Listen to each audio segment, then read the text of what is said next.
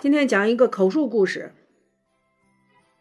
故事是这样的：他说，我儿子在深圳工作多年，他一心想买房，我和老伴就把老家正在住的房子卖了，加上几十年的积蓄，凑了三百万给儿子当首付。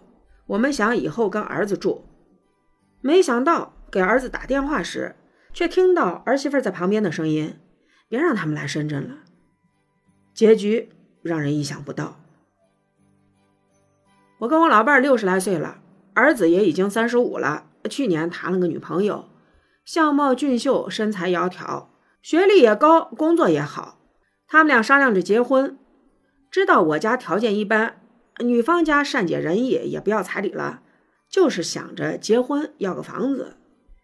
于是呢，我就跟老伴儿自作主张，卖了老家的房子，加上一二十年的积蓄，凑了三百万，都转给了儿子，打算收拾一下，就跟他待在深圳了，以后好照看孙子。我俩退休金加起来八千多，吃喝不成问题。谁知我房子卖了，钱打过去了，机票都买好了。儿媳妇却突然让我不要去深圳了，我跟老伴心里是很不是滋味。房子都卖了啊，钱也没了，以后住哪儿呀？我们俩暂时找了个小出租屋住下，为以后做打算。老伴儿整天的叹息，看着儿子小时候的照片发呆，我俩都说不出话来，心里面很难受。两个星期以后。儿子却突然说要带媳妇儿回来看我们，我跟老伴儿激动的说不出话来，做了一桌子菜。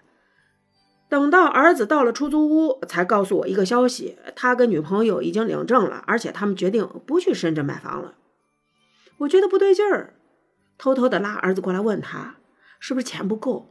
咱们不能委屈人家姑娘呀，钱不够我们还可以再去借。儿子笑笑说。不是钱的问题，我跟媳妇商量好了，辞掉了深圳的工作，回我们老家发展。前几天没告诉我们，是工作没定下，怕我们不踏实。昨天他跟媳妇儿的工作都定下了，就决定回来了。我激动的呀，哭起来，老伴儿也哭了。上哪找这么好的媳妇儿，愿意跟我儿子回老家？儿媳妇儿说，原来三百万在深圳只能够买。一套两居室的首付，现在到我们这儿可以全款买两套八九十平的房子，而且可以选择买在同一个小区或者同一栋楼，以后照顾父母更方便。而且我们这儿离他娘家也不远。儿子说，原来老家的房子不用卖，他早就打算回来了。这半年一直在找工作，没想到我们动作这么快。都是大家没沟通好。老伴儿说：“哎呀，这不是想着媳妇儿这么好，我们不抓紧点哪行呀？”这个故事呢，好事多磨，结局很美。前一阵看电视剧《在人间的时候》，里面有一个镜头，也是周秉义两口子，女的辞了工作要去照顾男的生活。男的辞了工作，想回来陪陪老婆，结果两个人没有沟通好，阴差阳错。这个故事呢，就像我们以前读过的小说《麦琪的礼物》一样的感人。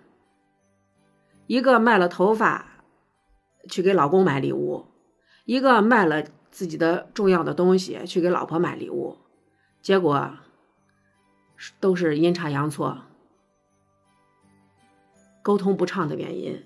所以呢，希望家家都幸福，希望所有的亲人们有什么话开诚布公的，把自己的要求、自己的需要和自己想要做的事儿，尽可能的去跟亲人们聊一聊。这样呢，也可以避免一些不必要的付出、不必要的误会，资源共享。才能够做到劲儿往一处使。祝福各位听众朋友，谢谢大家。